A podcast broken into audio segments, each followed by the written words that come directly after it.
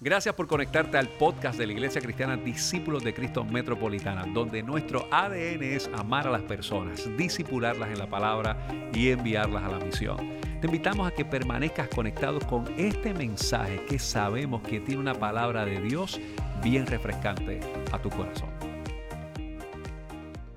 La semana pasada nosotros continuamos con nuestra discusión de temas, particularmente sobre el, énfasis del área de la familia. Nosotros comenzamos este mes de agosto hablando acerca de las disfunciones en la familia. Y nosotros nos estuvimos trabajando el área de la disfunción en la familia específicamente sobre la composición, si, si vive papá solo o mamá sola, o si son padres divorciados, o si son padres que están presentes. Queremos trabajarlo desde un elemento de profundidad y poder tocar diversos aspectos de las dinámicas de familia familia en cómo nosotros podemos madurar en unas cuantas cosas, ¿verdad? En este asunto.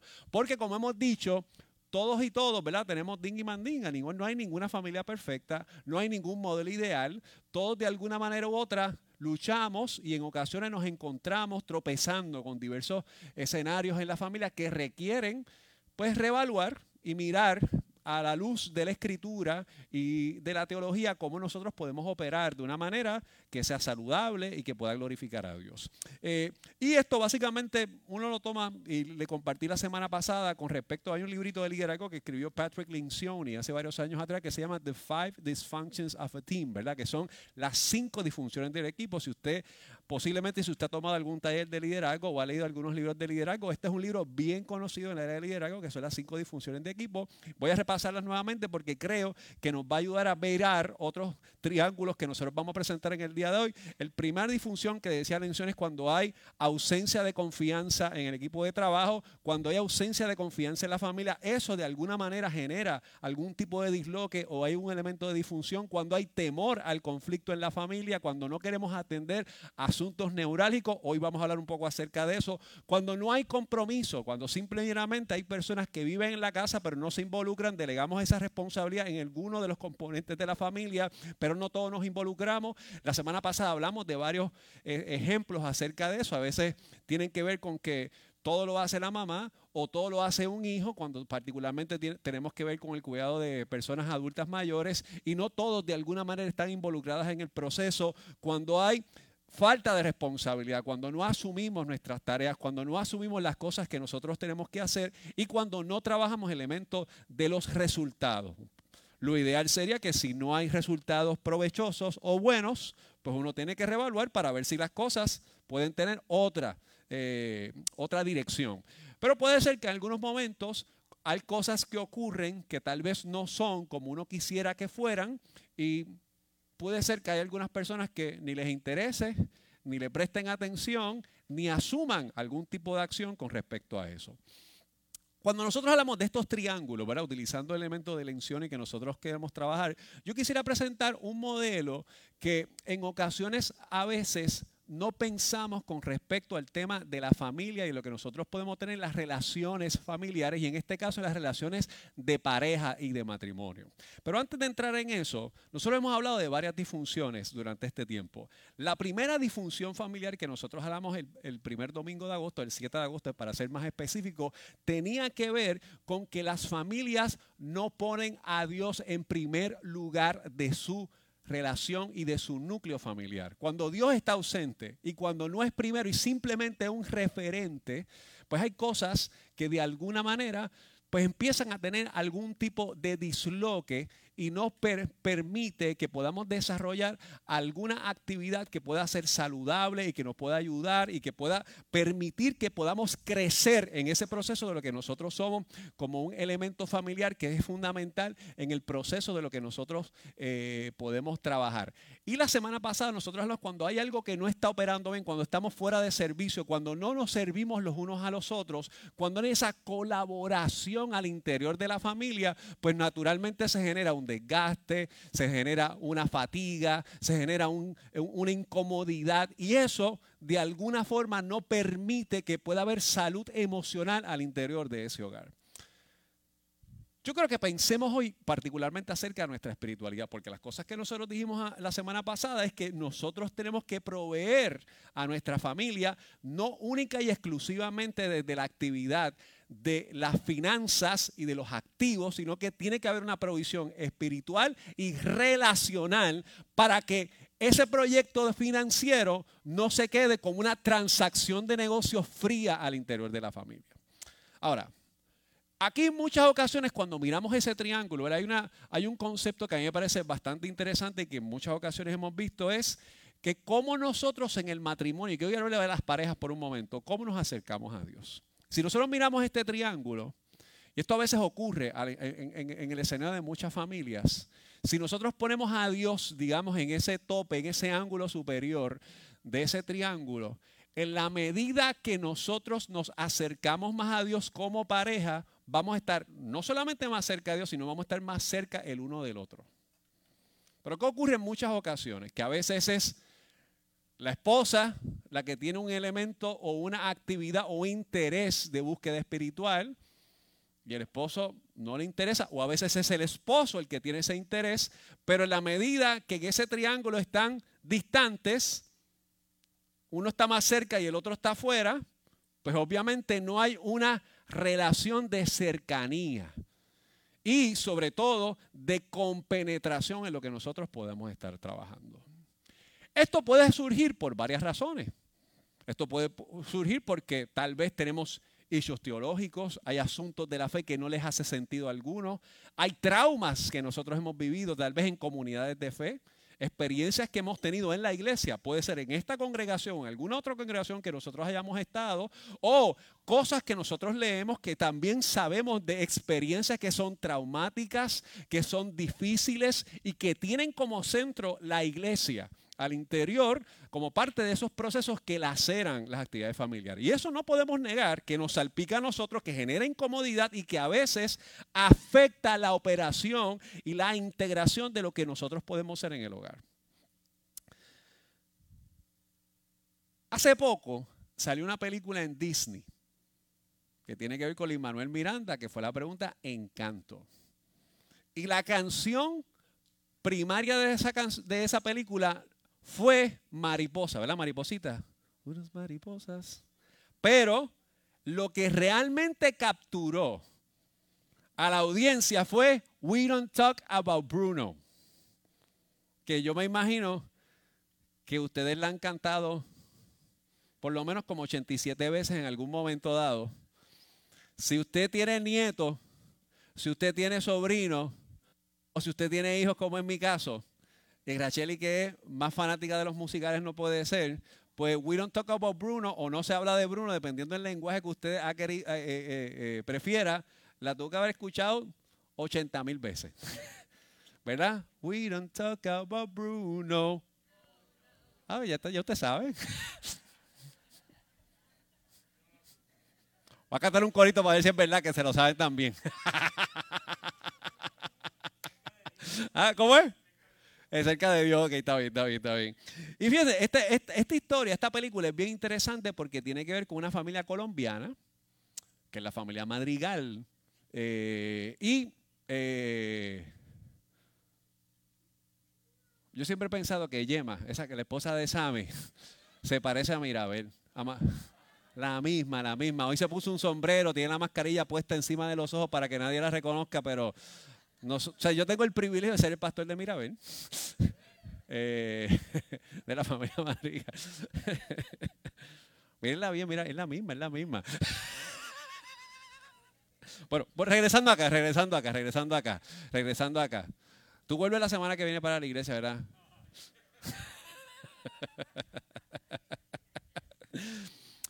Esta familia colombiana, este,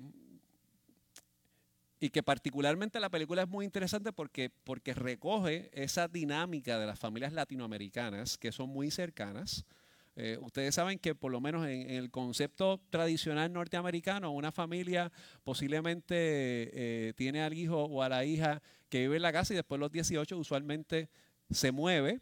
Se han dado unos fenómenos un poco distintos en estos últimos años, pero por lo general el hijo adolescente llega a los 18 años cuando entra a la universidad o entra, en un, periodo de independencia. En Puerto Rico, usted se va de su casa cuando se casa o cuando quiera. Yo me fui a los 25 años. Eh, pero, y fue cuando me casé, de hecho. Pero siempre en nuestra casa y usted llega ahí con los bowls de comida, ¿verdad? Uno esperando, ¿verdad? Que siempre haya, los, los trae vacíos y se va con ellos llenos. O sea, esta dinámica, aquí está el cachetero, pero a, a orilla. Ahora, las dinámicas familiares, a pesar de que son muy cercanas, ¿verdad? Y no voy, no, voy a pretender entrar en toda esta teoría De, de las dinámicas de familia, pues hay cercanías, hay personas que, que viven ahí, pero a veces se dan situaciones complejas al interior de la familia. Y Bruno, que es un tío de Mirabel, eh, casualmente tiene unas ideas, ¿verdad?, sobre cosas que iban a pasar que no le gustaban a algunos integrantes de la familia y su mecanismo de defensa o de acción fue el excluirlo, el invisibilizarlo y realmente el pensar de que no era ni parte de la historia de la familia. Uno quisiera pensar que esas cosas ocurren en muy pocas familias. Pero la realidad es que muchas veces en nuestras propias familias hay personas que son invisibilizadas, excluidas, o hay asuntos que de alguna manera se tornan como esto que nosotros dijimos de We Don't Talk About Bruno, ¿verdad? Hay secretos que ocurren al interior de la familia. Y una de las cosas que nosotros hablamos la semana pasada es que hoy vamos a hablar acerca de lo que en muchas ocasiones llamamos el silent treatment al interior del hogar. Y el silent treatment usualmente ocurre cuando hay tensión en la casa. Es una actividad manipulativa donde yo decido, por estar incómodo, no dirigirle la palabra a mi esposa, a mi hijo, a mi madre, a mi padre, a la persona que fuera, por la incomodidad que eso pueda tener. Hay ocasiones que las personas tienen un periodo de silencio para poder manejar sus emociones y botar el golpe, pero cuando eso se constituye como un arma, de no dirigir la palabra hacia el otro es un, es un instrumento manipulador, tóxico y abusivo. Lastimosamente, esas cosas ocurren entre nosotros y entre nosotras. Suceden entre nosotros. No son cosas que suceden con otras personas. Eh, de hecho, hay un concepto que además de llamarse el silent treatment, ¿verdad? En el área de, la familia se llama lo que se conoce como el gaslighting, que es cuando nosotros hacemos creerle a la otro que dijo lo que dijo y lo manipulamos y por eso tampoco le dirigimos la palabra. Y usted se percata que nuestras familias tienen muchas áreas de oportunidad para poder trabajar. Hay veces que tenemos secretos que guardamos, hay secretos que tienen que ver con condiciones de salud. No le dejamos saber a algunos familiares alguna condición de salud que está experimentando algún familiar de nosotros. Tenemos un diagnóstico de una condición que es severa y preferimos callarlo, ignorarlo y no dejarle saber a nadie lo que está pasando. Se vive en silencio, se vive retraído, eh, yo, recuerdo haber una vez atendido a una persona que su hija adolescente tenía una condición de salud y su madre la llevaba al médico, pero nunca le decía a su hija lo que tenía. Pasaron seis años en lo que esa chica se pudo enterar.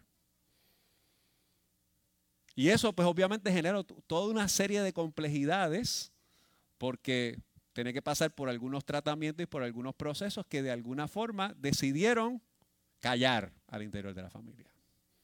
Hay secretos que tienen que ver con finanzas. Ay, yo no te había dicho que yo había cogido un préstamo.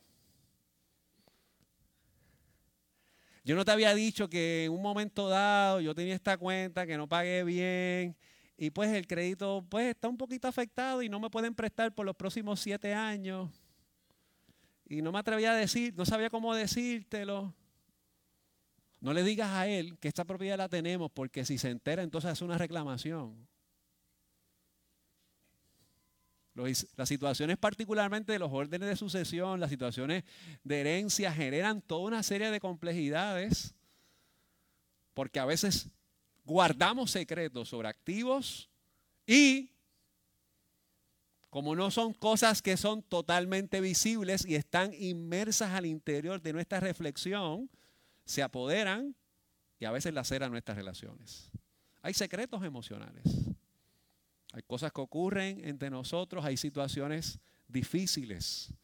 Hay personas que experimentan depresión o que tienen desórdenes de ansiedad frecuentes y continuos y decidimos obviarlos, callarlos, ignorarlos y no abordarlos como familia. Y poco a poco vamos invisibilizando a la persona, tirándola hacia una esquina y no teniendo la apertura ni la madurez para poder presentar que esas cosas a veces ocurren al interior de nuestra familia. Hay secretos de adicciones. Hay veces que tenemos un familiar que es adicto a alguna sustancia. A veces ha manipulado a alguno de los padres y ha succionado su bolsillo y decidimos ignorar que eso ocurre en la familia. A veces uno de los padres con ese sentido de protección y de papá o mamá pollito, guardamos ese secreto mientras va lacerando constantemente el interior de la familia. A veces tiene que ver con una adicción de alcohol. A veces tiene que ver con una adicción sexual. A veces tiene que ver con adicciones a juego. Tiene que ver con diversas adicciones que decidimos no hablarlas, ignorarlas, callarlas, porque nos generan dolor. Hay secretos de enojos y de rencores. Cosas que pasaron con papá o con tío o con abuela o mi hermano. Cosas que nos incomodan y decidimos decirle a nuestros hijos o a nuestros nietos, a esa persona no le diría la palabra. Una vez más yo quisiera decirles que estas cosas no ocurren entre nosotros. Pero es probable que en alguna de las cosas que habíamos compartido ahora usted haya visto reflejado alguna estampa, algún momento en nuestra propia familia. Hay secretos espirituales. Hay asuntos que no compartimos. Y en eso, a veces, pareciera que nuestra fe se queda única y exclusivamente en la actividad dominical o en el culto, pero no en la relevancia de la actividad de lo que nosotros somos como familia. Quiero invitarle al libro de Deuteronomio capítulo 6. Ya nuestra querida hermana Marisol estuvo leyendo en su devocional este texto, pero yo quisiera recogerlo una vez más, Deuteronomio capítulo 6, versículos del 4 al versículo 9. Búsquelo por ahí, Deuteronomio capítulo 6, versículo 4 al versículo 9. Si usted ha estado aquí en algún momento, alguna dedicación de niño o niña en la iglesia, usted sabe que este texto yo siempre lo leo. Entonces, entonces lo mismo. Porque me parece que cuando hablamos de esto, que es lo que nosotros conocemos como el Shema, es fundamental de lo que nosotros hablamos. Dice la escritura de la siguiente manera. Escucha Israel. Y yo quisiera hoy decirle a usted que usted se ponga su nombre ahí. Escucha a Joel, escucha a Sidnia, escucha a Jonathan, escucha a Roberto, escucha a Víctor, escucha a Eliezer, escucha a Eliezer. El Señor es nuestro Dios, solamente el Señor. Ama al Señor tu Dios con todo tu corazón, con toda tu alma y con todas tus fuerzas debes comprometerte con todo tu ser a cumplir cada uno de estos mandatos que hoy te entrego. Repíteselos a tus hijos una y otra vez. Habla de ellos en tus conversaciones, cuando estés en tu casa y cuando vayas por el camino, cuando te acuestes y cuando te levantes. Átalos a tus manos y llévalos sobre la frente como un recordatorio. Escríbelo en los marcos de la entrada de tu casa y sobre las puertas de la ciudad. Vamos a orar. Señor, tu palabra es extraordinaria. Y tu palabra nos ayuda, Señor, a mirarnos al interior de nuestro corazón con total honestidad y sinceridad. Tu palabra es un espejo, Señor. Que aunque nosotros no quisiéramos ver en la imagen de ella algunas áreas de nuestro rostro y de nuestro cuerpo, el espejo la refleja. Y hoy deseamos que tu palabra nos permita que nos veamos y nos miremos en ella y tengamos la honestidad y la madurez de ver esas áreas de oportunidad de nuestro corazón. Háblanos y danos la sensibilidad para poder escucharte y para poder responder al desafío de tu palabra en el día de hoy. En el nombre de Jesús, nuestro Señor. Amén. Eh, yo creo que este texto bíblico para mí es extraordinario porque si usted hace una, un estudio teológico del pueblo de Israel, eh, usted tiene que mirar que el pueblo de Israel pasa por varios procesos en su peregrinaje en el desierto. Y aquí el libro de Deuteronomio, eh, básicamente pudiésemos decir que es como, un como, como, como el recoger todo lo que ha ocurrido en esa travesía del pueblo en pos de, llegar al lugar de la promesa, a la tierra prometida. Todas las familias, todas las familias pasamos por una travesía con tal de, llegar a una tierra prometida. Whatever that means para la historia de cada uno de nosotros. Pudiera ser concebir hijos, pudiera ser tener un negocio familiar, pudiera ser el desarrollar eh, alguna estructura eh, educativa, no sé, cuál, todas las familias tenemos nuestras, nuestras metas, nuestras propuestas, nuestras ideas. Y si nosotros miramos el texto o la historia en el marco teológico del pueblo de Israel, usted sabe que algo que ocurre para llegar al lugar de la tierra prometida es que se atraviesa el desierto. Eso es inevitable. There's, no other way around. No hay otra manera. El desierto es parte del trayecto para llegar al lugar de la promesa.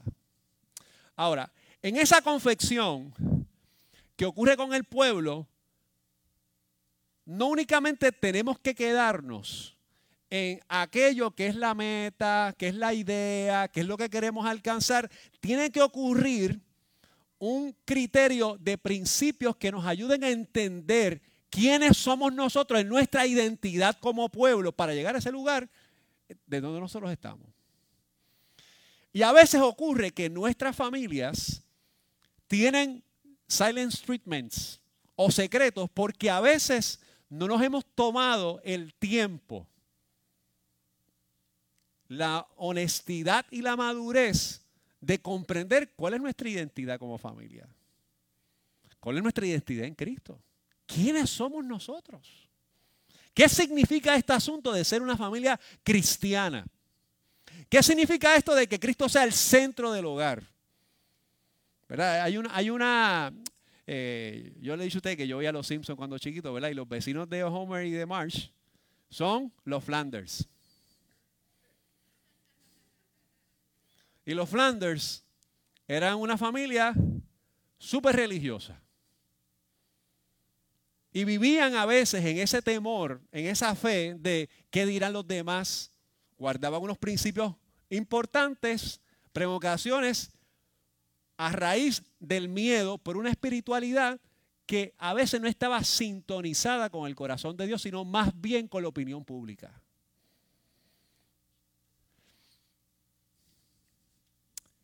Y me parece que muchos de nosotros somos los Flanders. Vivimos con esa tensión de la opinión pública. Queremos la promesa, pero no el desierto.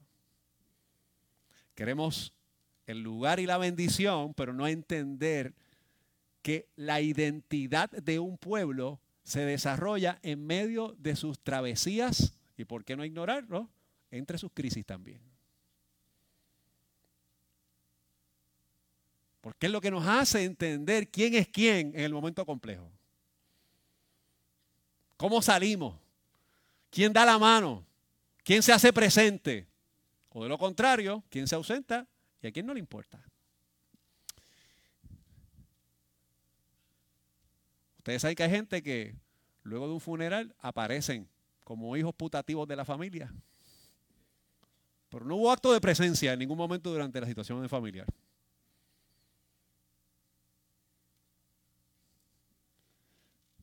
Y esas dinámicas ocurren al interior de las familias. El Shema, que es lo que acabamos de leer hace unos minutos atrás, tiene que ver en cómo nosotros conversamos y Dios se vuelve un tópico de diálogo y reflexión en lo que nosotros somos como familia.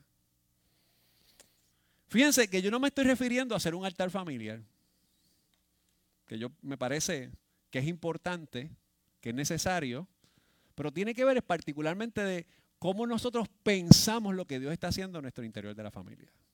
¿Qué Dios está haciendo en nosotros como matrimonio? ¿Qué Dios está haciendo en nosotros como abuelos? ¿Qué Dios está haciendo en nosotros como familia extendida? ¿Y qué áreas Dios nos muestra a nosotros que tenemos que trabajar para ser un instrumento de apoyo y de bendición a nuestra familia? Nuestros hogares no deben ser centros de manipulación teológica ni espiritual. Tiene que haber una comprensión de lo que nosotros somos como familia. Fíjate que este texto nos acaba de decir, escucha a Israel, y yo les digo a ustedes, escuchen su nombre o nuestro nombre, amen al Señor su Dios. Ahora, este amor a Dios no puede ser circunstanciales con todo el corazón, con toda el alma, con todas las fuerzas, con Metro Café. Que es lo que estamos hablando allí. Ahora dice, este compromiso tiene que ser frecuente. Hay una teoría de lo que se llama la transacción de ego en la familia, que le hizo un psicólogo que se llama Eric Byrne, que se llama el ego del padre, del adulto y del niño. Which is called the parent ego, the child ego or the adult ego. Y Byrne dice que hay ocasiones que nosotros nos relacionamos, usted tiene estos tres círculos ahí, y que nos relacionamos entre la familia de diversas maneras. Por ejemplo, pudiera ser que en algunas ocasiones en el matrimonio una de las partes, en vez de hablar entre ellos como adultos, le habla como padre de su pareja. O pudiera ser que le responde a su padre como, como a su cónyuge como hijo en vez de como adulto. Pudiera ser que en algunas ocasiones tratemos a nuestro hijo como un adulto en vez de como un, hijo, como un niño. Pudiera ser que en algunas ocasiones nos dejemos que nuestros hijos nos, traten como padres en vez de como hijos. Y Byrne trabaja de cómo nosotros podemos desarrollar y pensar en nuestro ego en las relaciones familiares. Y cuando me refiero a nuestro ego no es nuestro orgullo, sino el ser, ¿verdad? lo que nosotros pensamos como personas. ¿Y qué ocurre? A veces se nos hace difícil conversar en la familia y orar juntos como familia, porque eh, cuando nosotros vamos a atender asuntos de la fe como la familia, dejamos de ser adultos y nos convertimos en niños. Y nuestro child ego, nuestro ego de niño se apodera del momento y miramos la fe como un asunto de escuela bíblica de niños de en el arca de Noé, sacar un chaparrito así. Y no pensamos en elementos más profundos de lo que Dios quiere trabajar en nosotros. Desarrollamos una fe adulta en el templo, pero de niños en la casa.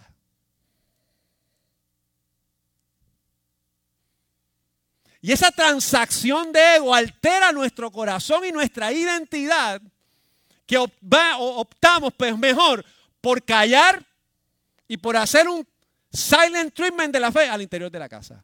We don't talk about faith in our house. Eso se lo dejamos al pastor, al maestro de escuela bíblica y a los cultos de, Viernes Santo con las películas que ponen en la televisión. Y esto es interesante porque este elemento de trabajo en nosotros de quienes somos nos debe dar a pensar, y esto es complejo, ¿verdad? De quiénes somos nosotros como familia. Yo tuve una profesora en Fuller que se llama Cara Powell. Y Cara Powell decía que uno de los problemas que nosotros a veces tenemos en la familia es que nosotros no pensamos o no conversamos con nuestra familia de qué Dios está haciendo al interior de ellos, sino simplemente lo dejamos en un diálogo de iglesia. ¿Y cómo estuvo el culto? ¿Cómo estuvo la predicación? ¿Cómo se vistió el pastor hoy? Con chaleco otra vez. Ay, Dios mío, qué ridículo.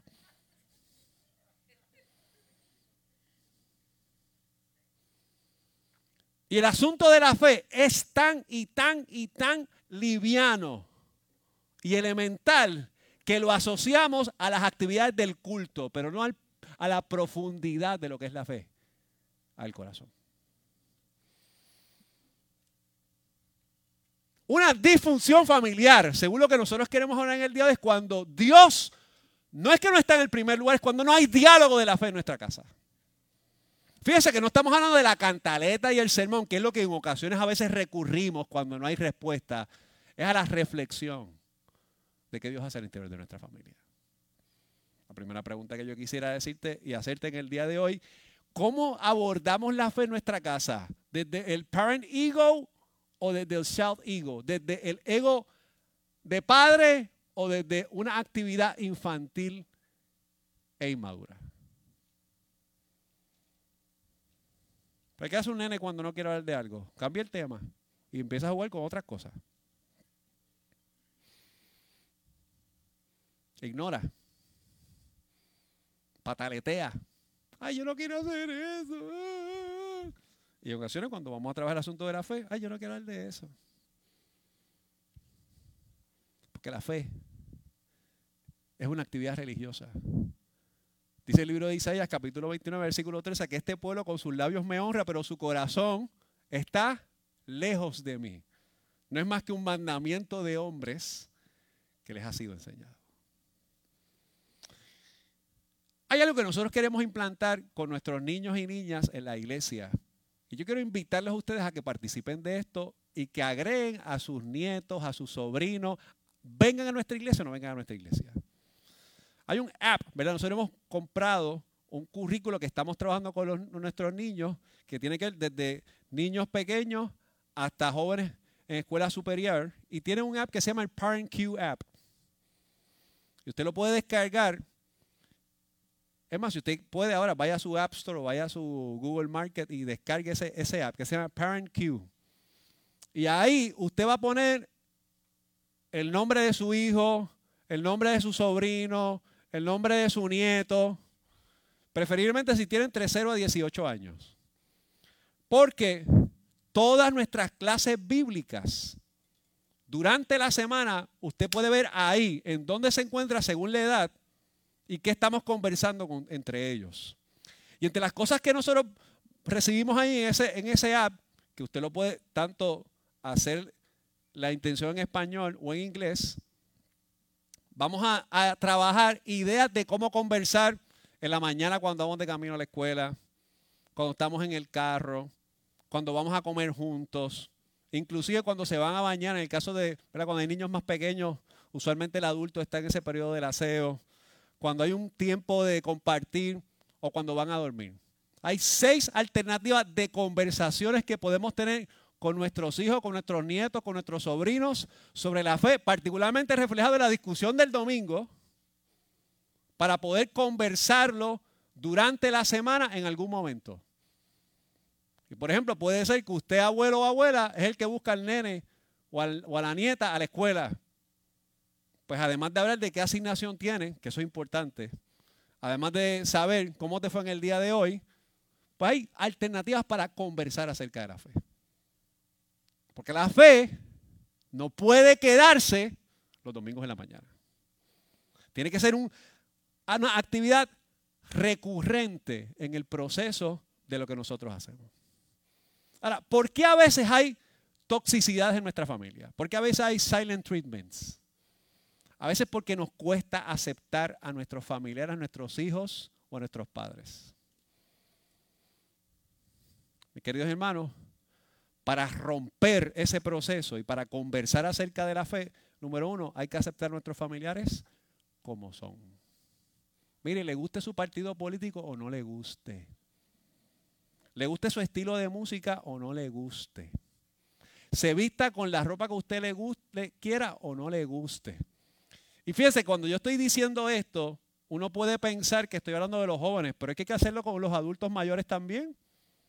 Usted joven, usted tiene que amar a su abuelo, a su papá, a su, a su tía, con el estilo de música que a ella le guste, con la ropa que a ella le guste, con el partido político que a ella le interese. como son.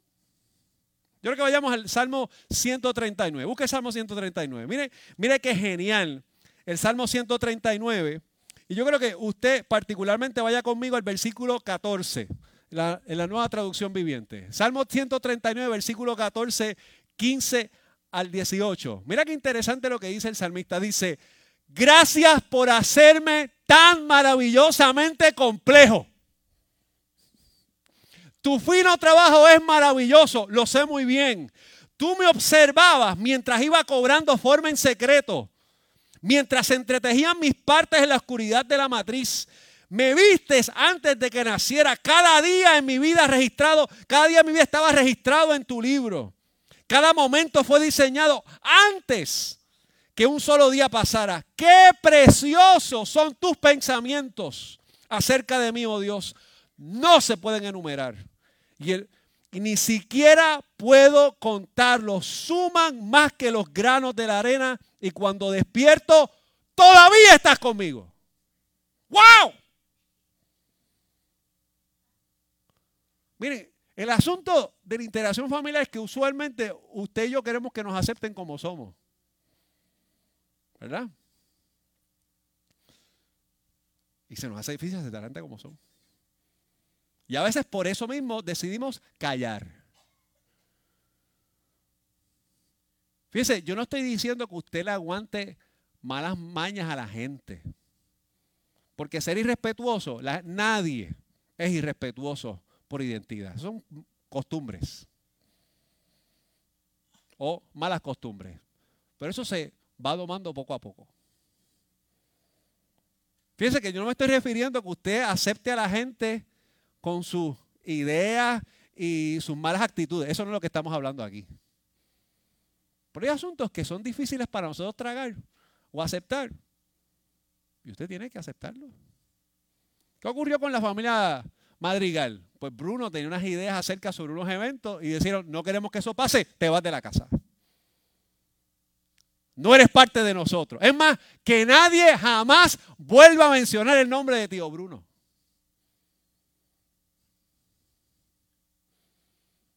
hay cosas en nuestras familias que tal vez alguna persona tiene algunos gustos, unos intereses que son difíciles de nosotros abrazar.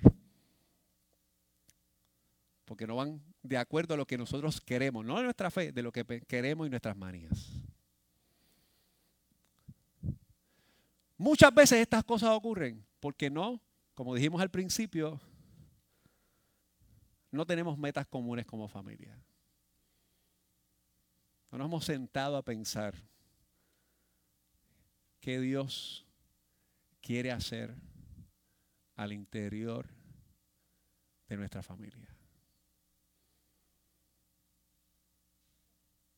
Mis queridos hermanos, la unidad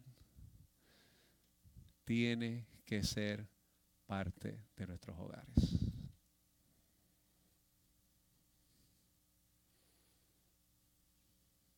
No podemos callar, ignorar, silenciar a otras personas. Tenemos que procurar metas comunes y andar en unidad. Vaya conmigo al libro de Lucas capítulo 6. Y Lucas capítulo 6, particularmente en el cierre de este sermón eh, que hace Jesús, que lo conocemos como el Sermón del Llano, Lucas capítulo 6, específicamente versículos 46 y 47. Mira qué interesante lo que dice lo que dice Jesús. Dice, así que, ¿por qué siguen llamándome Señor, Señor cuando no hacen lo que digo?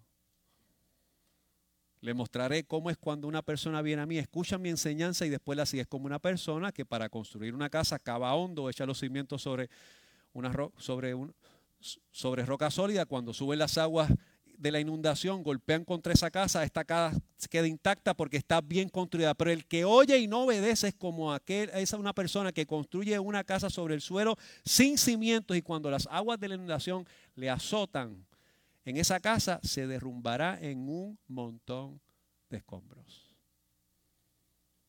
Una casa sin fundamentos.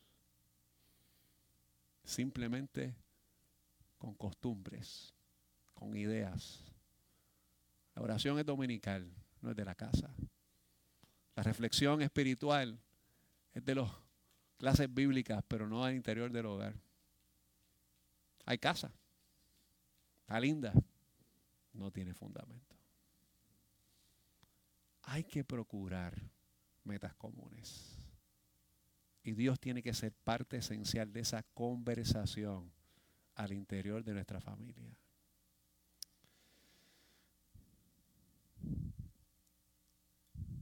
Muchas veces esas cosas ocurren porque hay dolor en la familia, porque hay heridas. ¿Sabes lo más terrible de todo esto? Que mientras nosotros hemos estado conversando en el día de hoy en el texto bíblico, de seguro usted ha captado en su mente alguna imagen de su propia familia, como yo le he hecho de la mía. Gente que hemos silenciado, gente que no le hemos querido dirigir la palabra. Y usted se da cuenta que a veces nuestra casa está bien arenosa. No tiene cimiento tiene costumbres, tiene cuartos, tiene baños, se ve bien, pero está al borde del colapso.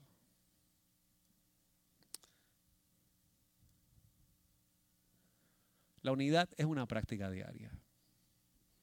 Y para mí, la razón fundamental para que la práctica diaria se dé es porque nosotros conversamos, pero también ejercemos nuestra fe y nuestro carácter cristiano como Cristo hizo con nosotros, con una disciplina de humildad y de relaciones de sana espiritualidad cuando podemos pedirnos perdón. Quiero que vayan al libro de Colosenses capítulo 3, versículos 13 y 14 y con esto voy concluyendo la mañana de hoy, el mensaje de hoy. Colosenses capítulo 3, versículos 13 y 14. Eh, a mí me parece que Aquí el autor dice algo demasiado importante. Dice, sean comprensivos con las faltas de los demás y perdonen a todo el que los ofenda. Recuerden que el Señor les perdonó a ustedes, así que ustedes deben perdonar a otros. Sobre todo, mira qué interesante esto, vístanse de amor lo cual une a todos en perfecta armonía. Y que la paz que viene de Cristo gobierne en sus corazones, pues como miembros de un mismo cuerpo, ustedes son llamados a vivir en paz y siempre sean agradecidos. Si la gratitud ha dejado de ser algo que describa nuestra casa. Si la gratitud se ha convertido en un discurso que no incluye nuestras familias y nuestros hogares, tal vez se ha dado cuenta que su casa no está en la roca y necesita ubicarse en la solidez del Evangelio. La fe debe ser un hábito común y no debe ser una actividad aislada. Cristo es el centro de nuestros hogares y necesita ser el norte de nuestras familias. Gracias por haberte conectado a nuestro podcast de la semana de la Iglesia Discípulos de Cristo Metropolitana. Te invitamos a que continúes conectado con nosotros en nuestra página de internet que es www.icdcmetro.com y que sigas compartiendo este mensaje a través de Facebook, Twitter, YouTube e Instagram. Gracias por haber estado con nosotros. Dios te bendiga.